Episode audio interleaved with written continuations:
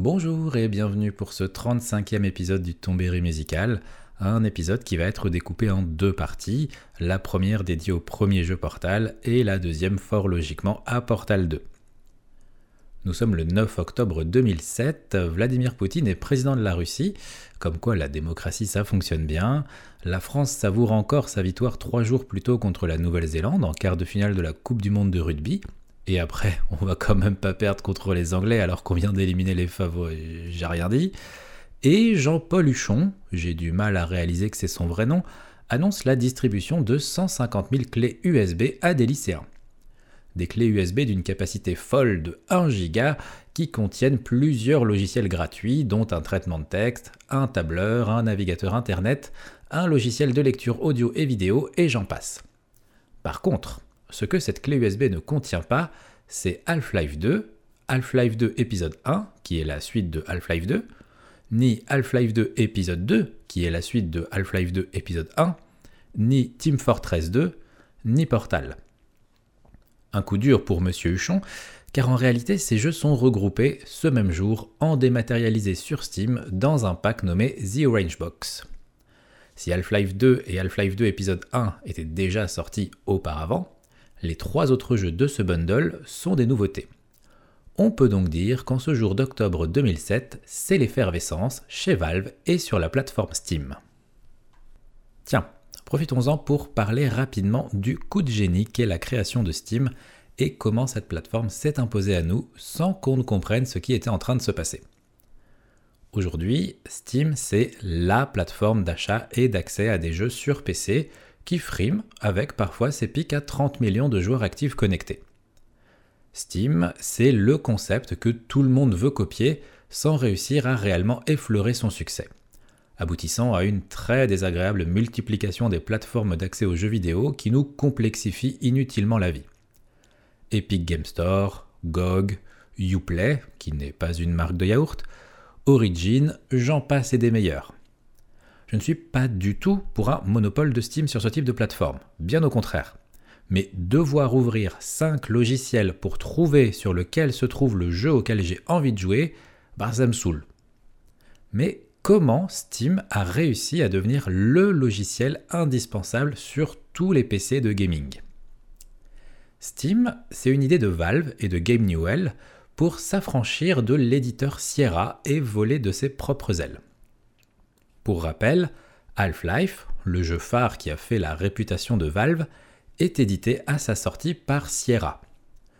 Son mode de jeu en ligne, One pour World Opponent Network, appartient aussi à Sierra.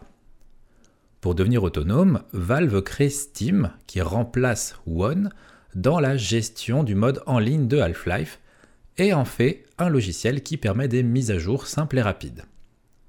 Premier move malin, et c'est pas le dernier. Dans un deuxième temps arrive Counter-Strike. Je ne vais pas vous raconter l'histoire de ce jeu, mais si vous êtes curieux ou curieuse, sachez qu'elle est très intéressante. Toujours est-il que Counter-Strike est un mode de Half-Life, une modification du jeu de base pour en faire un nouveau jeu, purement multijoueur, avec des affrontements entre des terroristes et une équipe antiterroriste.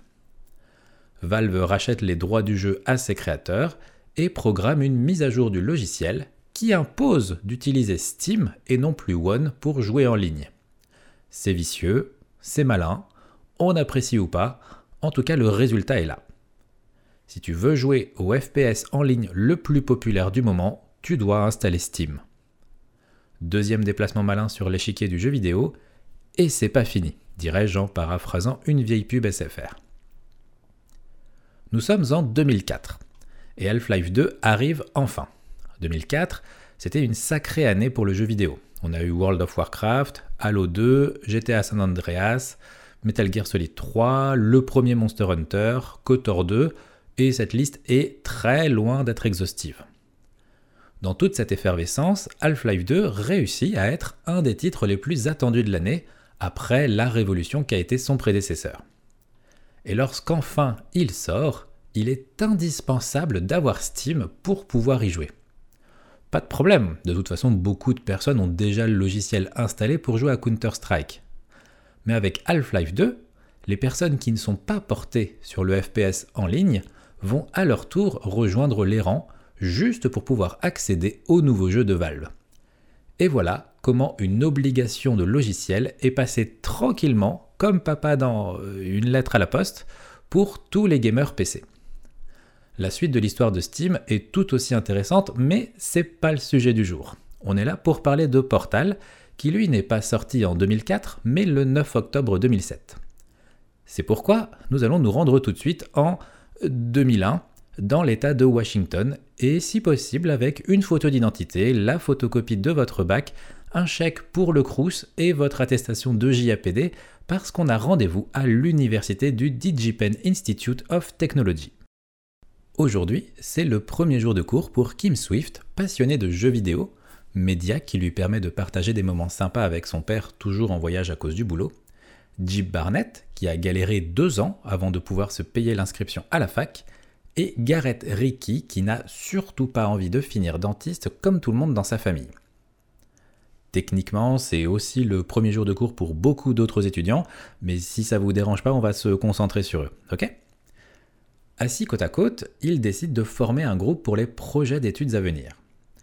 Quatre ans plus tard, pour la validation de leur diplôme, le groupe, qui s'est étoffé avec les arrivées de Dave Kircher, Rilm Lovejoy, Paul Graham et Scott Kintworth, s'est trouvé un petit nom, Nuclear Monkey Software, et décide de créer un puzzle game en 3D avec une vue à la première personne. Après un premier concept utilisant une dissonance entre l'espace extérieur et intérieur des pièces, inspiré du TARDIS dans Doctor Who, Jim Barnett se remémore un film d'animation sorti 4 ans plus tôt, Monstre et compagnie. Ouais, de 2001, ça, ça nous rajeunit pas vraiment. Dans Monstre et compagnie, les équipes de Monstropolis veulent faire peur aux enfants directement dans leur chambre la nuit. Pour cela, elles passent des portes qui relient leur monde aux chambres des enfants. C'est ce système de portail que Jeep propose d'utiliser comme élément central de gameplay pour leur jeu. Tout le monde s'attelle, faudrait pas se retrouver sans diplôme à la fin d'année, vu le prix que coûte une année à la fac aux États-Unis, et ainsi naît Narbacular Drop, un puzzle game 3D première personne où l'on incarne une princesse qui ne peut pas sauter parce qu'elle n'a littéralement pas de genoux, et là vous vous dites que vous ne voyez pas le rapport. Notre princesse, ne pouvant donc pas sauter, va générer des portails grâce à un système magique pour réussir à sortir du donjon où elle est enfermée. Un jeu fort sympathique, jouable gratuitement pour qui tape Narbacular Drop directement sur Google ou DuckDuckGo ou Bing, encore que là je suis pas sûr. D'ailleurs, est-ce que vous savez pourquoi le jeu s'appelle Narbacular Drop? Non? Est-ce que vous savez ce que c'est un narbacular? Non plus? Eh bien, sachez que le narbacular est un animal aquatique nocturne qui partage son habitat naturel avec le wakete. Ah non, non pardon, je confonds, c'est pas ça narbacular, en réalité, eh ben, ça ne veut strictement rien dire. C'est un mot qui n'existe pas et que Jeep Barnett a inventé pour que le jeu soit plus facile à trouver en ligne.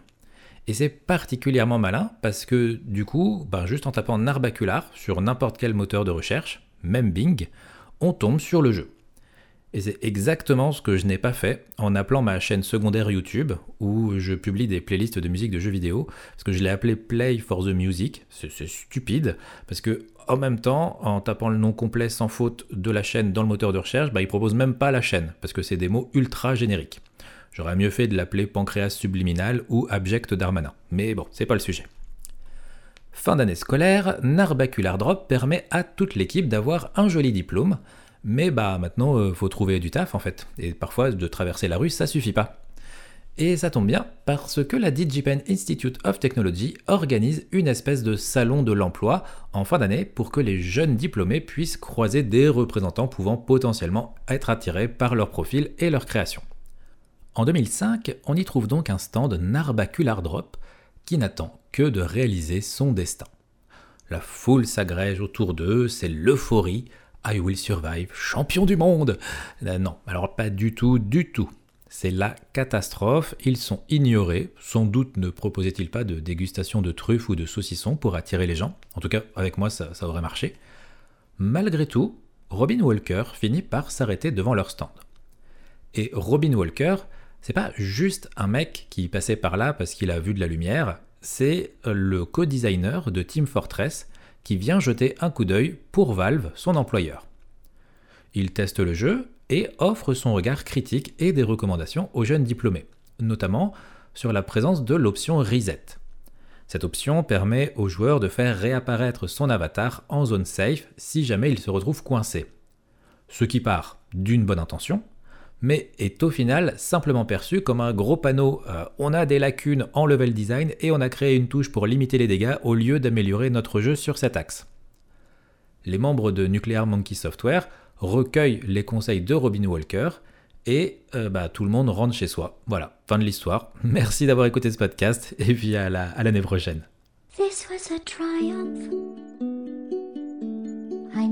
Ah non, non, non, non, pardon, pardon, attendez, attendez, je me suis gouré, stop, stop, stop, stop, voilà, voilà, voilà merci. Ça, pardon, ça c'est la fin de l'histoire sur Terre 2, là où ils n'ont jamais eu Portal. Chez nous, fort heureusement, l'histoire ne s'arrête pas là. Soucieux de recevoir plus de conseils critiques de Robin Walker, Kim Swift décide qu'il faut lui envoyer un mail pour lui en faire la demande.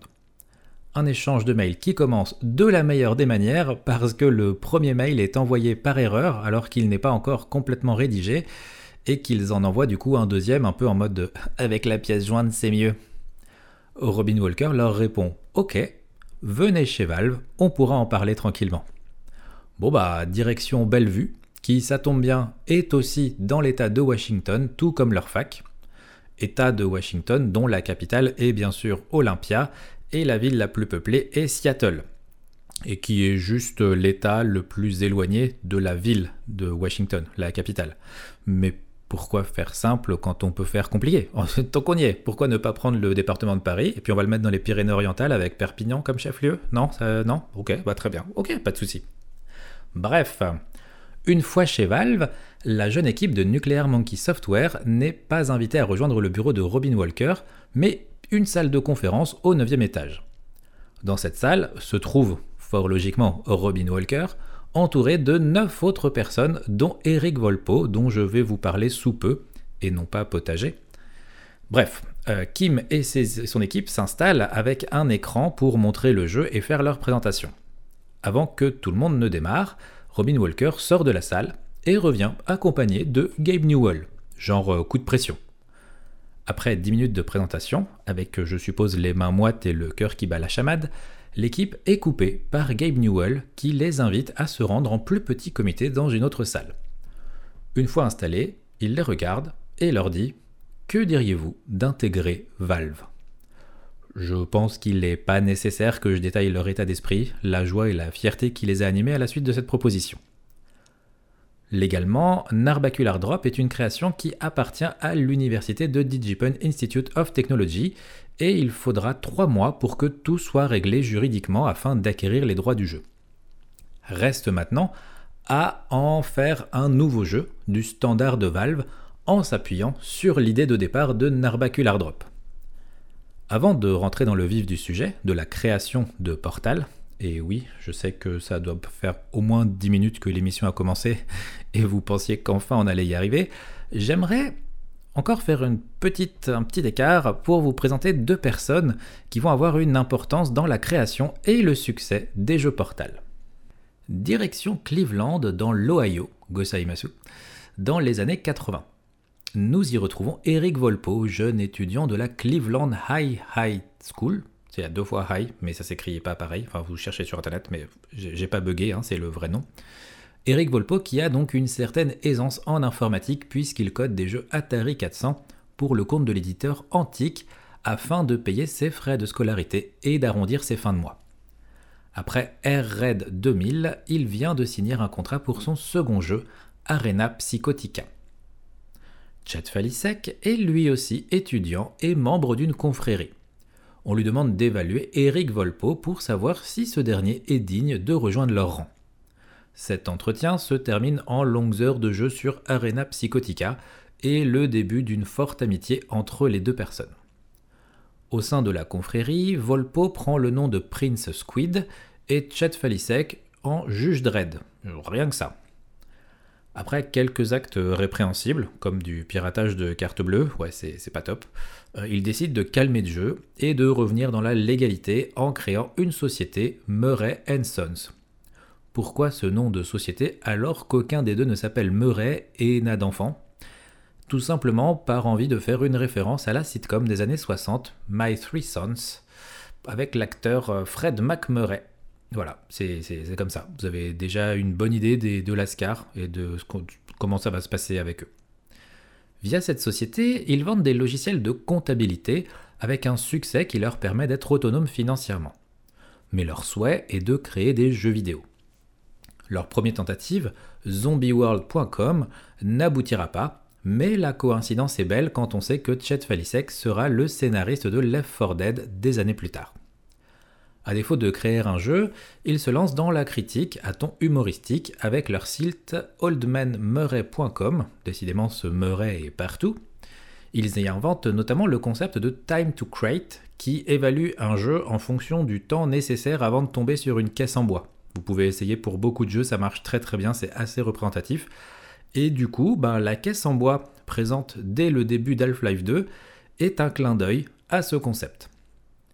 Le succès du site permet à Eric d'obtenir un poste chez Double Fine, où il travaillera en tant que scénariste sur le premier Psychonauts. Mais il démissionne suite à un épuisement professionnel.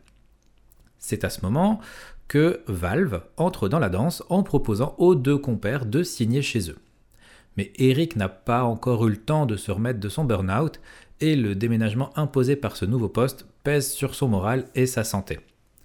Moins d'un mois après avoir signé chez Valve, il est hospitalisé suite à une hémorragie digestive et annonce à Chet sur son lit d'hôpital qu'il compte démissionner pour préserver sa santé. Sa démission est refusée par Gabe Newell qui lui répond Ton boulot pour l'instant c'est d'aller mieux et de prendre soin de toi, rentre chez toi, va retrouver ta femme et reviens quand tu seras prêt. Une fois le duo reformé chez Valve, les affaires démarrent avec un travail de scénariste sur Half-Life 2 épisode 1 et 2 ainsi que Portal. Et voilà comment nous retombons sur nos pattes. C'est merveilleux, que du bonheur là, c'est génial. Euh, mais c'est pas tout parce que bah, maintenant il faut qu'on parle de la création de Portal. Nous avons donc une équipe avec des jeunes diplômés du DigiPen Institute of Technology, avec comme base de travail leur jeu Narbacular Drop, et à l'écriture le duo de Cleveland qui rêve secrètement de pouvoir laisser libre cours à leur humour sarcastique mis en sourdine sur Half-Life épisode 1 et 2. Enfin, Half-Life 2 épisode 1 et 2. C'est le bordel. bref, vous auriez pu l'appeler Half-Life 3, ça aurait réglé beaucoup de problèmes, mais c'est pas grave, c'est pas grave, admettons. Les premiers défis que l'équipe rencontre sont ceux imposés par le moteur source. il faut lui faire comprendre la notion de continuité physique entre deux points distants. Parce que oui, le concept de portal, passer par un portail pour sortir par un autre, ça paraît bête dit comme ça, mais pour un moteur physique, c'est pas du tout intuitif. Autre point important, la notion de préservation d'énergie. comment dire euh, Imaginez, vous tombez dans un portail à la verticale. Vous, je sais pas, vous, vous sautez du haut d'un escalier, vous tombez dans un portail qui est à la verticale au, niveau du sol, avec de l'élan, donc et une certaine vitesse. Eh bien, en passant par le portail de sortie, qui lui serait plutôt à l'horizontale, donc qui vous projetterait à l'horizontale, vous devez garder votre vitesse et être projeté vers l'avant et non pas dans un état stable et immobile après avoir franchi le portail. Bah ça aussi, le moteur source, il en sait rien du tout au début du développement. Autre détail auquel personne n'avait pensé initialement, les collisions. Encore une fois, ça paraît tout bête, mais faire comprendre au moteur qu'on passe par un équivalent de trou de verre qui nous transporte instantanément d'un point A à un point B en gardant notre énergie de mouvement.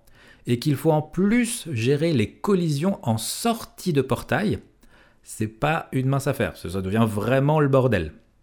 Du coup, bah, les, ils tentent avec le logiciel, avec le, moteur physique du jeu, et les premiers calculs de collision nécessitent une demi-seconde de calcul.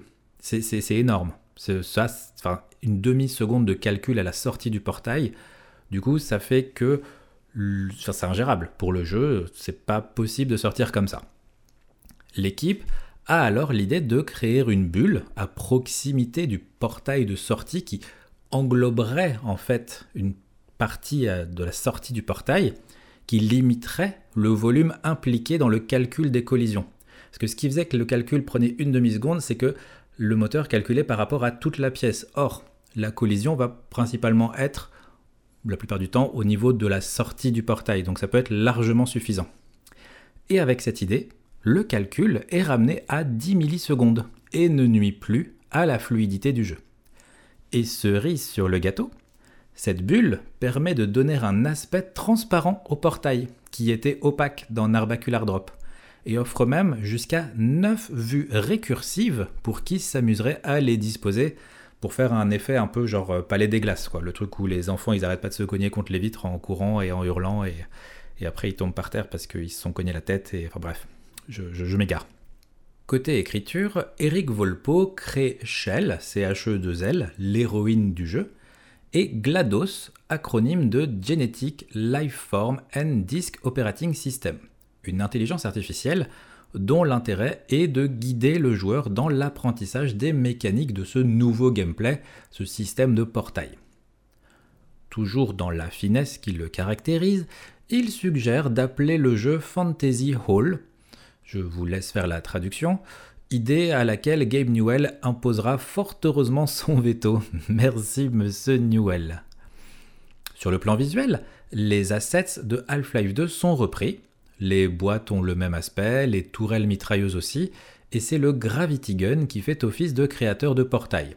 Si vous n'avez pas joué à Half-Life 2, le Gravity Gun, c'est l'arme emblématique du titre avec sa capacité d'attraper des objets par un système s'apparentant à de la télékinésie en quelque sorte, avant de les projeter avec une certaine vélocité. Ou alors Amsterdam par exemple, c'est une vélocité, mais il n'y a, a pas de rapport. Là, j'utilise vélocité dans le terme physique les salles de test où les puzzles s'enchaînent se multiplient et vient le moment fatidique des premiers playtesters de Valve. C'est un moment qui est très important chez Valve où ils vont faire jouer le jeu dans sa version alpha, dans sa version pas du tout terminée, et vraiment les, informations qu'ils vont recueillir vont leur permettre de corriger euh, en fonction de euh, ce qui va ressortir comme critique de la part de ces testeurs. Les tests se font, le concept plaît, les gens intègrent et maîtrisent assez bien le gameplay. Cependant, deux critiques ressortent. La première, le jeu est trop surchargé en objets, ce qui pousse souvent à chercher des solutions sans utiliser de portail, ce qui est un peu dommage, parce que c'est le gameplay principal et le jeu va s'appeler Portal. Et la deuxième chose qui ressort, c'est une question, une question toute bête des testeurs. Quand est-ce que le jeu commence?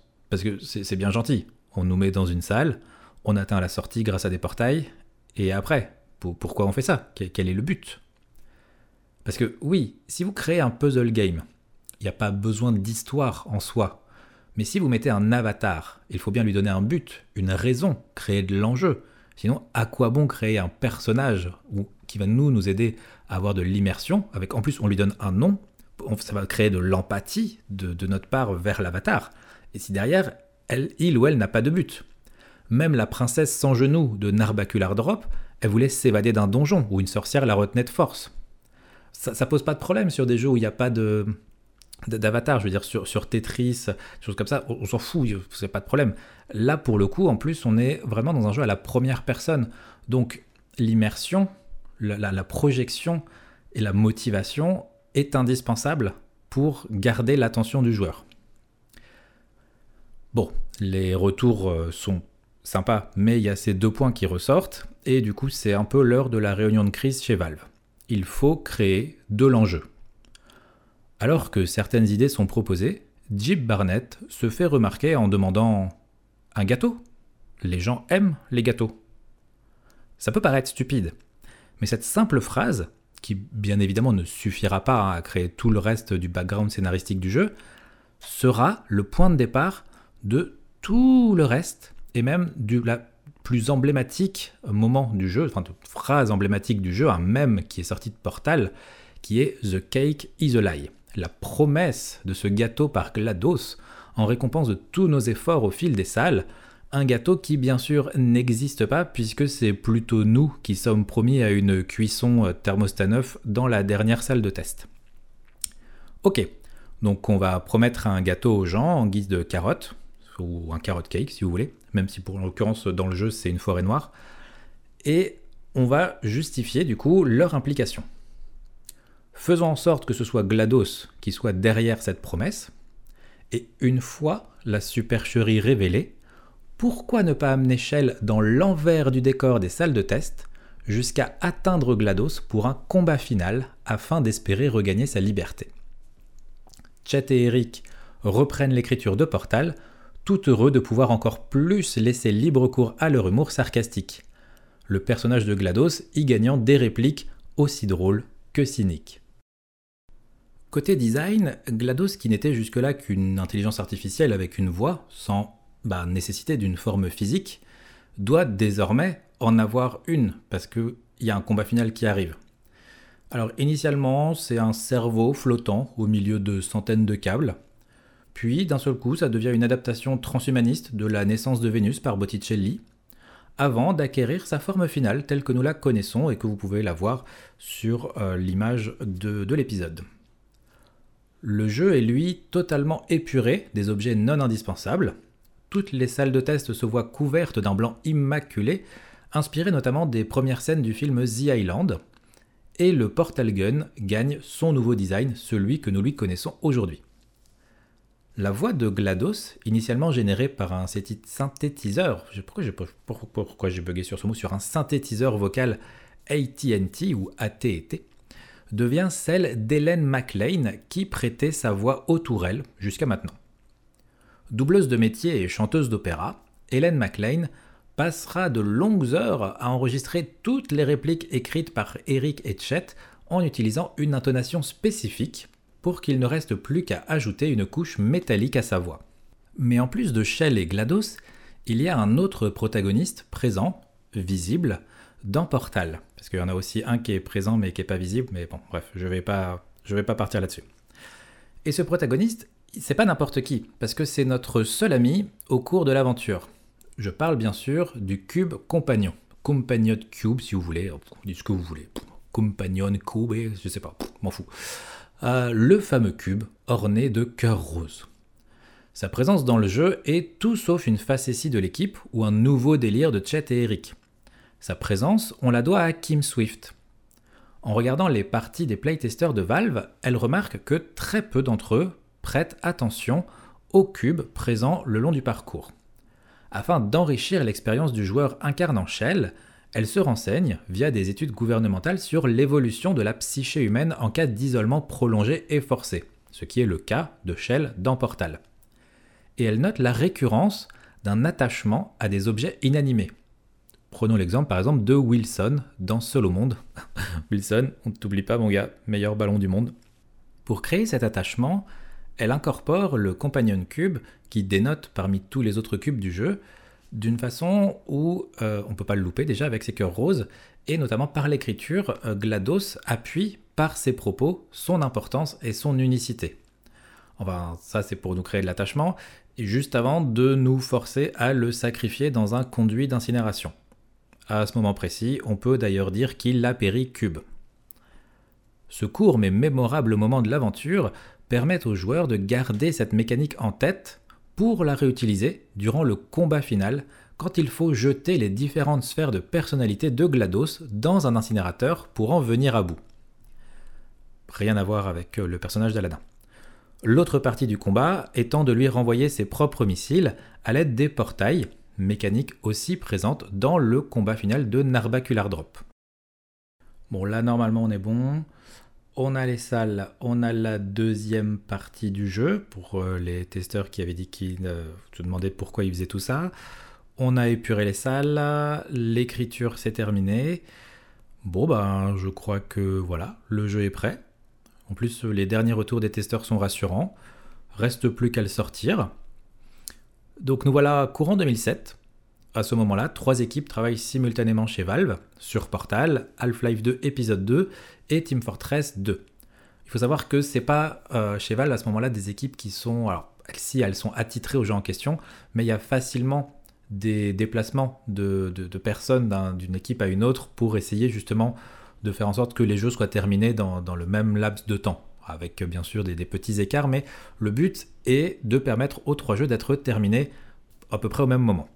Team Fortress 2 et Half-Life 2 doivent sortir dans un même coffret, c'est prévu depuis un moment, et ils sont donc rejoints par Portal, parce que les équipes marketing le pensent trop novateur et aussi peut-être un peu court pour bénéficier d'une sortie à part. Ainsi naît la Orange Box, référence à la couleur de la combinaison de Gordon Freeman dans Half-Life. Fixé à 50 dollars, le coffret doit sortir d'abord en dématérialisé sur Steam, puis le lendemain en physique dans les magasins pour être joué sur PC et Xbox. Marc Lombardi, alors directeur marketing de Valve, se souvient des retours inquiets de différentes enseignes face à ce coffret contenant 3 jeux, enfin 5 au total, mais 3 nouveaux, pour 50 euros. Il relate même certains retours craignant que Portal ne freine les potentiels acheteurs, le jeu étant vu par certains comme, attention mettez des bonnes bonnes grosses guillemets, un puzzle game pour filles. enfin, voilà, c'est Félicitations, bravo, vous êtes des, génies. Donc voilà, heureusement, Marc Lombardi tape du poing sur la table, parce que s'il tape à côté, ça fait pas de bruit, ça n'impressionne personne.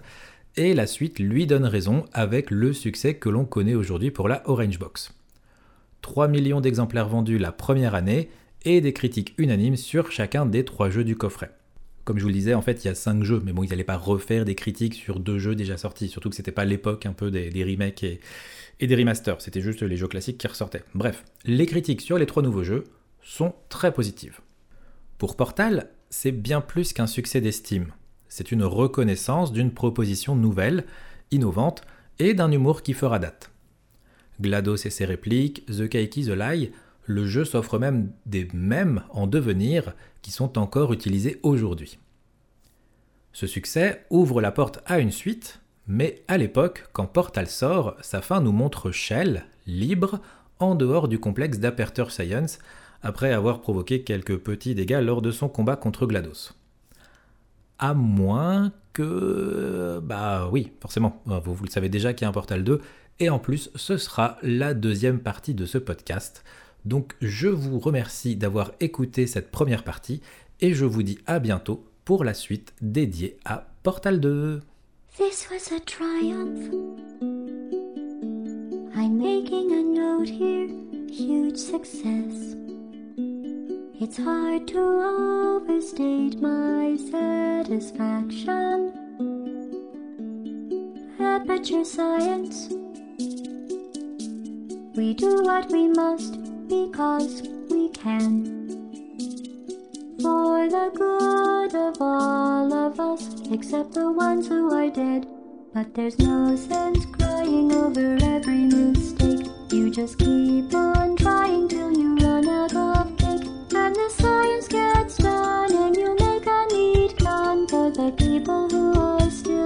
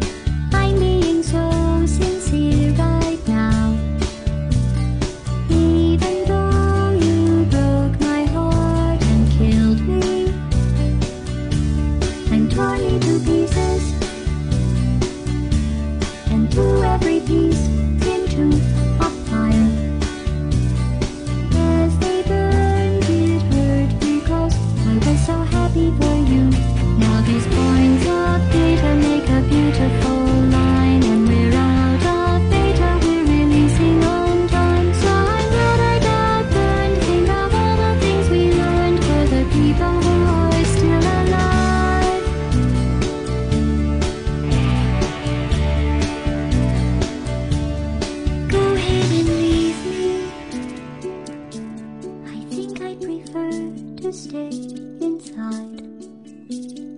Maybe you'll find someone else to help you. Maybe Black Mesa. That was a joke.